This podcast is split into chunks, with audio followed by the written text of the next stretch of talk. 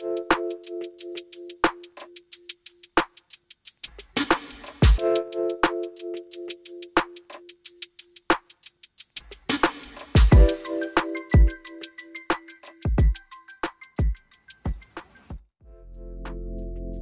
Japon qui organise les Jeux olympiques de cette année 2021 ne ressemble en rien à celui qui, 57 ans auparavant, accueillit les premiers Jeux olympiques organisés sur le sol asiatique. En effet, 19 ans après la défaite de la Seconde Guerre mondiale et les terribles bombardements atomiques d'Hiroshima et de Nagasaki, le Japon de 1964 compte sur les Jeux pour renaître de ses cendres et reprendre une place de choix sur l'échiquier mondial. Comme une évidence, c'est la capitale de Tokyo qui est choisie pour relever le défi d'accueillir cet événement. Un événement d'ampleur internationale qui doit symboliser le renouveau du pays. Après le Tokyo de 2020, c'est dans celui de 1964 que nous vous proposons de plonger pour ce second épisode, toujours en compagnie de notre invité, M. Georges Baumgartner. Je suis Théo, en charge de la programmation des événements du musée, et vous écoutez le second épisode d'À la croisée des Jeux.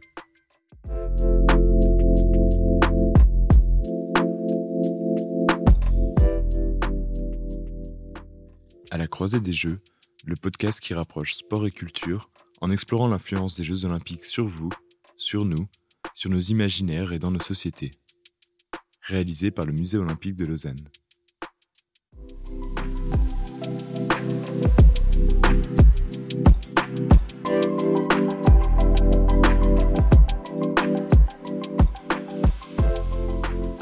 Alors, nous nous sommes donc quittés euh, dans le premier épisode au cœur d'un Tokyo euh, à la pointe de la technologie et en passe de relever l'énorme défi d'organiser les, Jeux olympiques en temps de Covid. Euh, mais à quoi ressemblait cette ville en 1964 J'imagine qu'il en était tout autre après la Seconde Guerre mondiale.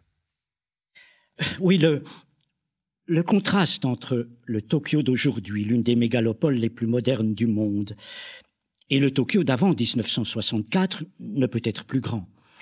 Tokyo portait encore les, cicatrices de la guerre. Elle avait été détruite par les raids aériens américains, bien plus terrifiants, bien plus meurtriers que les deux bombes atomiques d'Hiroshima et de Nagasaki. Et c'est une petite anecdote, Robert euh, McNamara, un ancien secrétaire à la défense américain, à l'époque, il était un jeune fonctionnaire du même ministère américain de la Défense, et il avait été un des architectes des bombardements de Tokyo. Et il reconnaîtra à la fin de sa vie que les États-Unis auraient été condamnés pour crimes de guerre, pour crimes contre l'humanité, si les États-Unis avaient perdu la guerre. Tokyo, en une, par exemple, en une seule nuit, les bombes incendiaires américains, en un seul raid, avaient tué 100 000 personnes. Alors après-guerre, euh, Tokyo ressemblait à une ville moribonde, hyper polluée du tiers-monde. Le système d'égout était moyenâgeux, le port et les principaux fleuves de la capitale remplis de boue. Cette boue provenait des déchets humains et industriels qui s'y déversaient. Dans les années 50, Tokyo était infesté de rats. L'eau n'était pas potable. 40% des Japonais souffraient d'infections. Il n'y avait pas d'ambulance. Et la mortalité infantile était vingt fois supérieure à ce qu'elle est aujourd'hui. L'usage de drogue était endémique. Il était dangereux de se promener dans des parcs publics la nuit. L'eau chaude n'était pas toujours disponible, les routes pas toujours pavées, les chambres d'hôtels modernes rares.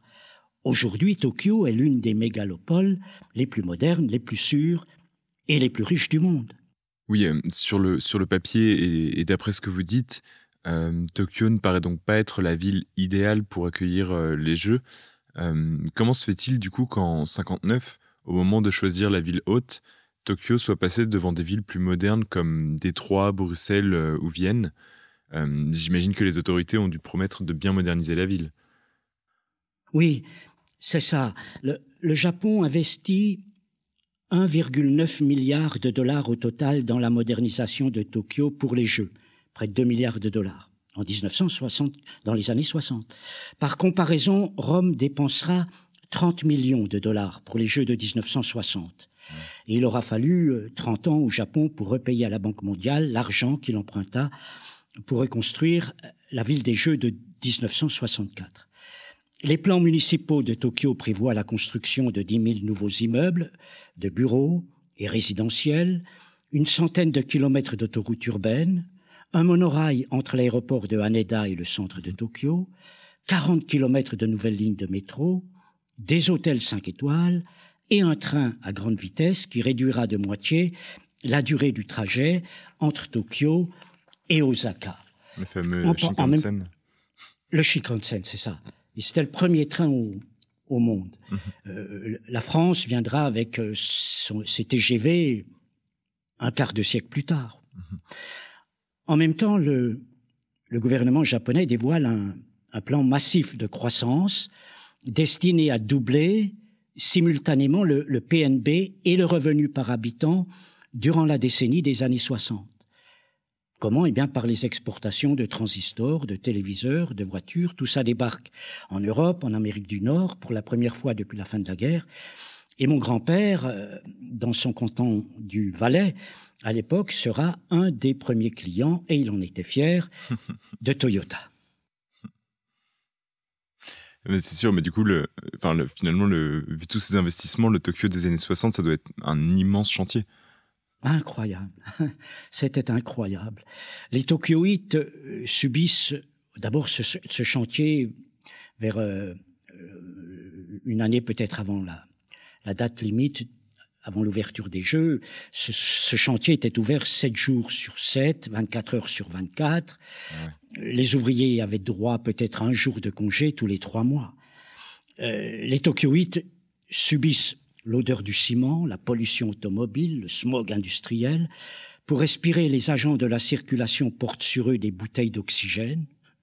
Les cafés-terrasses euh, de Tokyo sont recouverts de bâches pour euh, protéger les clients de la fumée et de la suie.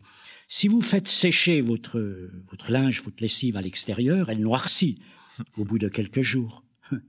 Vous avez des panneaux électroniques à Tokyo qui indiquent le niveau de dioxyde de soufre et de monoxyde de carbone. D'autres panneaux mesurent les niveaux de décibels dus au bruit des klaxons des véhicules, mais aussi ceux des marteaux-piqueurs et des bulldozers. Vous avez 400 000 taxis à Tokyo à l'époque et, je ne sais pas pourquoi ils ne cessent de, de klaxonner. La plupart des Tokyoïtes euh, supportent stoïquement les nuisances. La nuit, ils recouvrent leurs fenêtres de rideaux noirs, ils se bouchent les oreilles pour bloquer la lumière des chantiers, le bruit des, compresseurs diesel. En, effet, euh, mais en même temps, du 24 heures sur 24, c'est sûr que ça paraît difficilement euh, tenable et, même assez inconcevable pour, pour nos pays. Quelles sont les, constructions emblématiques sur, sur cette période? Les sites pour les Jeux incluent la construction du village olympique pour loger 7000 athlètes, le gymnase national et son toit en suspension de l'architecte Kenzo Tange où les nageurs, les basketteurs se disputeront des médailles, le stade olympique de Meiji pour l'athlétisme, le Budokan et sa forme en concombre de mer pour la première compétition de judo de l'histoire olympique. Vous, vous, connaissez sans doute ce, ce stade et autres modernisations, et non la moindre, euh, la pose de nouveaux égouts. Moins d'un quart des arrondissements de, de Tokyo en sont équipés. Moins d'un quart des, des Tokyoïtes disposent de, de toilettes à chasse d'eau. Un demi-siècle plus tard, Tokyo sera célèbre pour ses washlets, ses, ses toilettes de haute technologie. Des toilettes que les Européens doivent encore euh, adopter en, en masse. Mais à cette époque, Tokyo euh, est encore une des mégalopoles les plus primitives du monde. Les déchets humains doivent être aspirés par des camions vidangeurs sous les habitations avant d'être transportés vers des rizières pour servir d'engrais. En contraste à ça, euh, je crois que le, le magazine Time euh, a appelé le Tokyo du début des années 60 la, la ville la plus dynamique de la, de la planète. Et, euh, et oui. je crois, enfin, et, et je, je, je, cite que le, le, rythme de la vie y est deux fois plus élevé qu'à New York. Ça paraît quand même assez, assez incroyable. C'est incroyable, et, et, et c'est pourtant euh, Time qui, qui l'écrivait à l'époque. Et, c'est vrai, c'est déjà la ville la, la plus peuplée du monde, dans le monde, Tokyo, avec, dans les années 60, avec une population de plus de 10 millions d'habitants. Euh, l'exode rural est massif. Tout le monde veut participer à la reconstruction de la ville. C'est une population jeune, pleine d'énergie. Tout le monde veut vivre à Tokyo pour les Jeux. La capitale compte 15 000 cafés. Beaucoup proposent de la musique live à chaque heure du jour et, et, de la nuit, avec des concerts de rockabilly, de musique yéyé, des têtes d'affiches telles les Peanuts, des sœurs jumelles, Ryu Sakamoto du célèbre groupe Sukiyaki, ou des imitateurs des Beatles, comme les Spiders et les, et les Tigers. Apparaissent aussi des, des vedettes venues de l'étranger, euh, dont Polanka. Les artistes se tiennent sur une scène tournante dans ces cafés géants au rez-de-chaussée et ils jouent entourés de cinq étages de clients entassés au coude à coude, assis sur de minuscules chaises et qui sirotent du thé glacé. Et c'est d'ailleurs la seule boisson au menu. Pour ajouter à l'excitation, des yakuza, des gangsters euh, du quartier de Ginza, pour ne citer qu'un quartier, se présentent de temps en temps avec leurs lunettes noires euh, emblématiques, ils ne cachent pas leur identité, leurs identités, renversent des tables, jettent des cigarettes allumées sur des clients, refusent ensuite de payer, ce qui constitue autant de, de tentatives d'extorsion. À Tokyo, il y a aussi deux fois plus de restaurants qu'à New York, deux fois plus, et plus de bars au kilomètre carré que partout ailleurs dans le monde. Selon une estimation, il y a 8000 bars et 3000 boîtes de nuit et cabarets dans les six principaux quartiers de Tokyo, Ginza, Akasaka, Shinjuku, Shibuya, mhm. Ueno et Asakusa, avec 300 000 filles de bars qui y travaillent. C'est sans doute l'effet pour ces pauvres filles euh, de l'exode rural. Mhm. De sérieux doutes surgissent quant à savoir si Tokyo va achever les travaux des Jeux à temps. De nouvelles lignes de métro sont ouvertes, mais ce n'est que 600 jours avant l'ouverture des Jeux que le Japon trouve finalement quelqu'un, en le forçant, prêt à accepter la présidence du comité d'organisation des Jeux de Tokyo. Personne ne voulait assumer une telle responsabilité jusqu'à jusque-là. Euh, de peur de perdre la face. Et il faut dire aussi qu'au Japon, vous avez une culture de l'irresponsabilité individuelle. Hmm. Personne n'aime assumer seul des responsabilités. Alors on attend euh, pour les Jeux 30 euh, 000 spectateurs étrangers. Et il y a pénurie de chambres. Et pour compliquer encore plus les choses, le gouvernement décide qu'aucun étranger ne peut acheter des billets sans présenter un, un justificatif de domicile. Imaginez. Qui plus est, les visiteurs étrangers doivent verser un acompte de 50% sur les chambres réservées à l'avance, ce qu'ils rechignent à faire sans la garantie de pouvoir obtenir des billets. À l'approche, à l'approche de la, la, date limite des Jeux, il y a une course effrénée pour tout finir à temps. La construction se poursuit 24 heures sur 24, 7 jours sur 7. Un mois avant le début des Jeux, oh, enfin, le tumulte s'apaise, on entreaperçoit le nouveau Tokyo, la première autoroute suspendue au-dessus de la ville. C'est tellement populaire, cette autoroute, que les gens paient cinquantienne, peut-être l'équivalent aujourd'hui de 5 euros, 5 ou 6 francs, euh, pour la voir, voir Tokyo en hauteur. Alors que Tokyo, euh, avant cette reconstruction, était une ville horizontale, compte tenu notamment des risques de tremblement de terre. Tout le monde veut apprendre l'anglais pour les Jeux. Et il n'y a que 7000 civils américains dans la ville. Des hommes d'affaires, des diplomates, des espions, des pratiquants d'arts martiaux, des missionnaires, des mormons, d'anciens soldats de l'occupation. la demande d'enseignement, de conversation en langue anglaise est si grande que des enfants américains, d'expats, euh, dès l'âge de 10 ans, sont recrutés. Le 17 septembre 1964, le monorail reliant l'aéroport de Haneda au centre de Tokyo, il entre en service. Il deviendra la ligne de monorail la plus fréquentée et la plus rentable au monde. Il est toujours là, ce monorail. Dix jours avant l'ouverture des Jeux, le premier train à grande vitesse au monde entre en service entre Tokyo et Osaka et il devient le train le plus rapide avec une vitesse de 180 km heure. C'est vrai que euh, pour chaque édition euh, des, Jeux Olympiques, euh, un des grands achèvements, aussi une des grosses constructions, c'est ce fameux village olympique qui va accueillir les, athlètes. celui de, Tokyo, dans le parc de Yoyogi, je crois, revêt une signification assez, assez importante aussi pour les Japonais. Oui, le, parc de Yoyogi, il est situé, pour ceux qui connaissent un peu Tokyo, entre la gare de Shibuya et la gare de mhm. Harajuku, qui donne, elle, sur le, sanctuaire euh, shintoïste euh, de Meiji. On y reviendra. C'est vraiment dans le centre de, Tokyo, enfin, c'est vraiment au sein de la ville. C'est ça. Et, durant l'occupation, le parc de, Meiji, euh, le parc de Yoyogi, pardon, euh, durant l'occupation américaine, il abritait les familles des officiers américains. Mhm. Avant la guerre, le même parc de Yoyogi servait de base et de terrain de parade à l'armée impériale japonaise. Les Japonais se sentaient humiliés après-guerre par cette présence de l'US Air Force, les forces aériennes américaines au cœur de Tokyo. Le, parc de, Yoyogi euh, recensait dans cette base américaine plus de 3000 personnes. Et le gouvernement japonais, lui, cherchait depuis longtemps à déménager les bases américaines du centre de Tokyo. Mhm. Et les Jeux lui en ont donné l'occasion. Le gouvernement américain, pourtant, il avait beaucoup hésité avant, avant de céder un, territoire aussi précieux, euh, garanti par le Parti conservateur au pouvoir, avec le soutien de la CIA et des Yakuza, mhm. car la pègre est une des composantes du pouvoir japonais.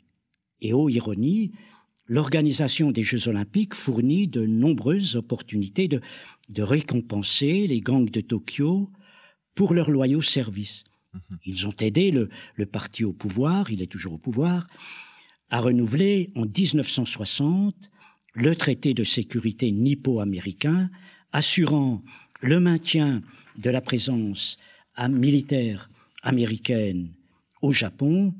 Elle est toujours là, malgré l'opposition de la majorité de la population. En mai 1960, 86% des Japonais sont opposés au renouvellement du traité. Et il y a des manifestations monstres à Tokyo. L'ambassadeur américain Reichauer est victime d'un attentat à l'arme blanche. Et les Yakuza prêtent leurs gros bras au gouvernement pour briser, pour casser les manifestations. Pour les Jeux, les, les Yakuza obtiennent en récompense une part des contrats de construction, ils fournissent la main-d'œuvre, ils sont chargés du contrôle de la circulation autour des chantiers, ils fournissent de l'hébergement aux ouvriers des chantiers, la fourniture de bento, de, casse-croûte aux mêmes ouvriers des chantiers, et la sécurité sur place. Et bien sûr, ils ont le monopole exclusif sur les divertissements hors site olympique, tels que les boîtes de nuit et autres lieux de débauche. Et le peuple japonais dans tout ça, comment, comment lui a-t-il accueilli l'arrivée de, spectateurs étrangers? Euh, Enfin, mis à part la, prise de cours d'anglais euh, avec des enfants de 10 ans, comme, comme vous nous en avez parlé. Euh, c'est vrai que beaucoup du coup de Japonais venaient du, du Japon rural. J'imagine qu'ils n'étaient pas forcément habitués à un tel afflux d'étrangers. ça, de, tous les, les, les, Japonais qui, qui se trouvaient à Tokyo à l'époque, et les étrangers aussi, ils s'en souviennent aujourd'hui encore. Dans les métros apparaissent avant les Jeux des affiches sur lesquelles on peut lire Abstenons-nous d'uriner en public ou N'allez pas à l'aéroport de Haneda en pyjama ou, revêtu d'un haramaki. Un haramaki, c'est une large ceinture portée au bas de l'abdomen pour garder le, le ventre au chaud. ou encore à l'attention des, des jeunes femmes, d'autres affiches euh, disaient ne confondez pas la galanterie des hommes étrangers pour une déclaration d'amour. Le gouvernement lance une campagne nationale d'éducation sur la manière de se comporter aux yeux du monde pour les Jeux. Trois mots-clés sont utilisés pour améliorer la moralité publique. Propreté, ordre, deux obsessions japonaises, et gentillesse, une vertu verticale, cardinale au Japon plus cinq promesses. Ne pas faire la queue, il y avait des queues partout, pour, pour tout, à Tokyo, à l'époque. Ne pas faire la queue, ne pas fumer en marchant, ne pas jeter les ordures dans la rue, ne pas cracher et ne pas se saouler dans les lieux publics. Et les hommes sont priés d'arrêter d'uriner dans la rue à leur sortie des bars. Que le Japon ait eu besoin en 1964 d'une telle campagne d'étiquette est aujourd'hui inimaginable. Et ces jours-ci, ce sont les Japonais qui critiquent les touristes chinois pour certains comportements dont eux-mêmes, Japonais, étaient exhortés à renoncer il y a un demi-siècle. Bon, après tous ces efforts, euh, on arrive au moment clé, la cérémonie d'ouverture des Jeux. Euh, comment se déroule-t-elle euh, concrètement? Je sais qu'il y a notamment la, présence de l'empereur qui est, qui est quelque chose d'assez exceptionnel pour les Japonais. C'est vrai, c'est vrai. Les Jeux s'ouvrent le, 10 octobre 1964 sous un ciel bleu. Au miracle, un, typhon la veille a, lavé le ciel et, et, des avions tracent les cinq anneaux olympiques. Et Yoshinori Sakai, Yoshinori Sakai, il est né à Hiroshima, il a 19 ans. Il est né le jour du bombardement atomique. Eh bien, il porte la torche, il grimpe les 300 marches de l'escalier qui mène au chaudron pour allumer la flamme olympique. L'empereur Hirohito reste debout, très droit, durant tout le défilé des équipes de 93 ou 93 nations. Et Sam Jameson, le correspondant du Chicago Tribune, lorsque je le connaîtrai, Sam, il travaillait pour le Los Angeles Times. Sam Jameson, qui se trouvait euh, dans le stade, dira je n'ai jamais vu l'empereur être la seule personne debout durant le défilé, comme s'il voulait remercier le monde d'avoir réadmis euh, le Japon dans la communauté internationale. Et durant les Jeux, l'empereur effectue euh, des tâches, des fonctions d'accueil des athlètes, des délégations, non pas en tant que chef de l'État, comme l'exige normalement le CIO, mais en sa qualité de patron, au sens de patronage des Jeux, pour utiliser le terme déterminé euh, ou, arraché au forceps par le comité d'organisation des Jeux olympiques de Tokyo, avec l'aide euh, du ministère de l'Éducation. Pourquoi Pourquoi cette difficulté à trouver un terme approprié pour euh, l'empereur? Eh bien parce qu'après-guerre, au moment des Jeux de, de Tokyo, l'empereur n'est plus que le symbole de l'État. Durant la guerre, il était considéré comme un dieu vivant. Mhm. Il a renoncé à sa divinité et son seul rôle consiste à assumer la continuité de l'histoire japonaise. Il n'a pas d'autre pouvoir. C'est donc la première fois dans son histoire aussi que Tokyo voit autant d'étrangers arriver pour les Jeux, à l'exception d'une première invasion d'étrangers lors de l'occupation américaine, de plusieurs centaines de milliers de soldats américains qui n'étaient pas nécessairement les bienvenus. Et mon ami Robert Whiting me, me rapporte un autre euh, fait divers. Les médias, à l'époque, citent des Japonais qui avouent que c'est la première fois de leur vie qu'ils voient des étrangers. Ils venaient sans doute peut-être des campagnes ou de, mhm. petites villes. La première fois, ça vous montre à quel point l'insularité euh, était grande à l'époque. Les Japonais ne, pouvaient pas, ne sortaient pas du pays à l'époque, ne voyageaient pas ou pas encore. Et à la demande du gouvernement, ça c'est assez amusant, les Yakuza, la pègre, quittent la ville. Ils s'évanouissent, ils disparaissent, alors que euh, les Yakuza, on en comptait à l'époque à travers, à travers tout le Japon plus de 100 000. il y en avait peut-être 50 euh, 000 dans la ville de Tokyo. Pendant la période des Jeux, du coup, ils disparaissent? Ils disparaissent. Le gouvernement leur demande, durant les Jeux, pour la durée des Jeux, de suivre aux frais du gouvernement, une formation spirituelle, une formation spirituelle dans les montagnes ou au bord de la mer. oui, c'est un peu leurs vacances, quoi. la diffusion de la cérémonie d'ouverture des Jeux le 10 octobre 1964 est regardée par plus de 70%, 70% du public japonais. Ce sont les premiers Jeux à être transmis par satellite en direct. La cérémonie d'ouverture de Tokyo est aussi la première à être diffusée en couleur, je m'en souviens. Seiko développe un, système de chronométrage à quartz avec déclenchement électronique automatique, capable de départager les athlètes au centième de seconde, près, plus un, un système de photo finish. Et c'est unique au monde à l'époque. Ce sont aussi les premiers jeux à être informatisés. Les jeux redonnent aux Japonais un sentiment de confiance, de fierté. Le monde découvre un, nouveau Japon pacifique, démocratique, qui va devenir un géant économique.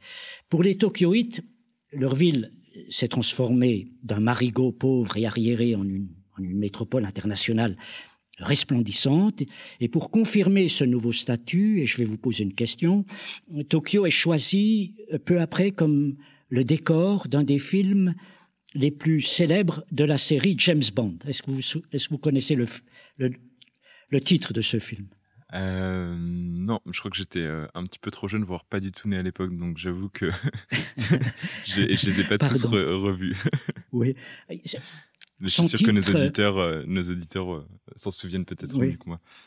Oui, son titre c'est You Only Live Twice. Et mhm. je et sauf erreur, l'acteur était euh, Sean Connery.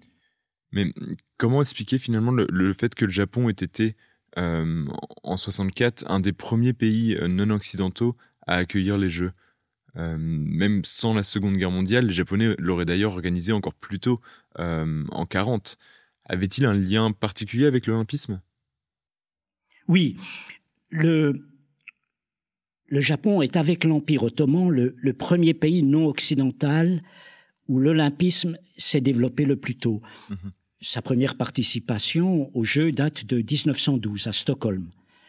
Et en 2020, à Anvers, en Belgique, le Japon obtient ses premières médailles en tennis euh, masculin, des médailles d'argent, avant des médailles d'or en 1928 à Amsterdam, au triple saut et, et aux 200 mètres brasses masculins à la grande fierté, bien sûr, de la, de la nation japonaise. Le Japon participe aux Jeux de, de Berlin de 1936, après s'être rapproché de l'Allemagne nazie. Et ces athlètes gagnent six médailles d'or. Mhm. L'un d'entre eux, l'un des athlètes, est d'origine coréenne et il gagne le marathon. La Corée est alors une colonie japonaise. Et ce médaillé d'or euh, d'origine coréenne du marathon baissera la tête lorsque retentit l'hymne national japonais. À l'automne 1940, sort sur les écrans japonais le film de Leni Riefenstahl, Olympia ou Les dieux du stade, tourné à l'occasion des Jeux de Berlin de 1936.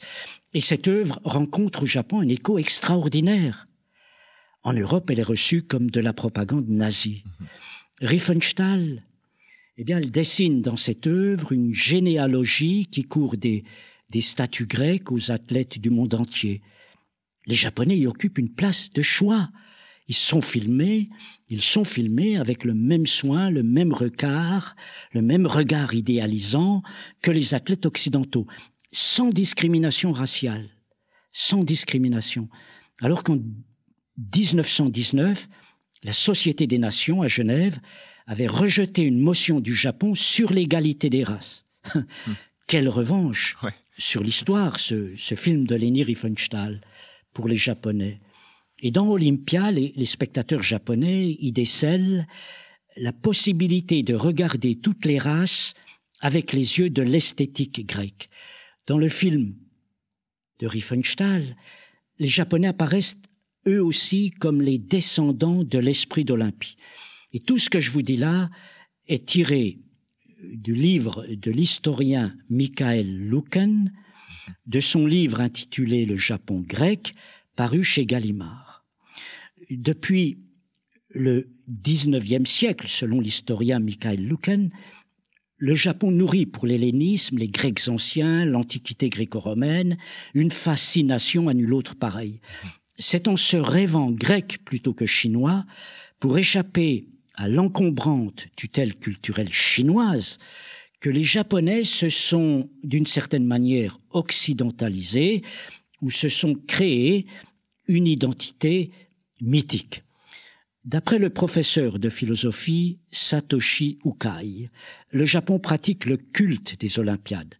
Il y a une imbrication du politique, du religieux et du sport au Japon. Certains des sites pour les Jeux de Tokyo de 1964 ont été construits dans le voisinage du sanctuaire Shinto, on y arrive, de Meiji. Ce sanctuaire est dédié à l'empereur au nom duquel le Japon se modernisa dans la seconde moitié du XIXe siècle. Et ce sanctuaire de Meiji, proche du parc de Yoyogi, est aussi un symbole fort du nationalisme japonais.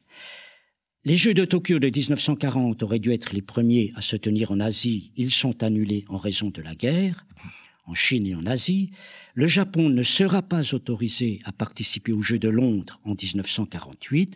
Il est alors au banc des nations en raison de son passé militariste. Les Jeux de 64 lui permettent de tourner la page de son, de son passé impérialiste, comme ceux de 2020 lui permettront de tourner la page de l'accident nucléaire de Fukushima. Eh bien, je crois que vous avez parfaitement conclu cet épisode autour des Jeux de, de Tokyo 64.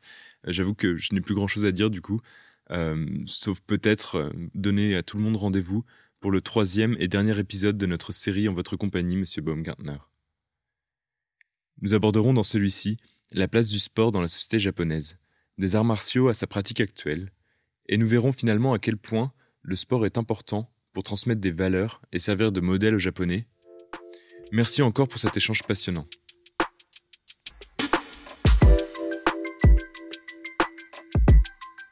Cet épisode vous a plu? N'hésitez pas à nous le faire savoir par commentaire ou en le notant de 5 étoiles sur votre réseau d'écoute préféré. On vous rappelle que l'exposition Sport X Manga ainsi que celle de Tokyo 2020 sont visibles au Musée olympique de Lausanne du 18 mars au 21 novembre 2021.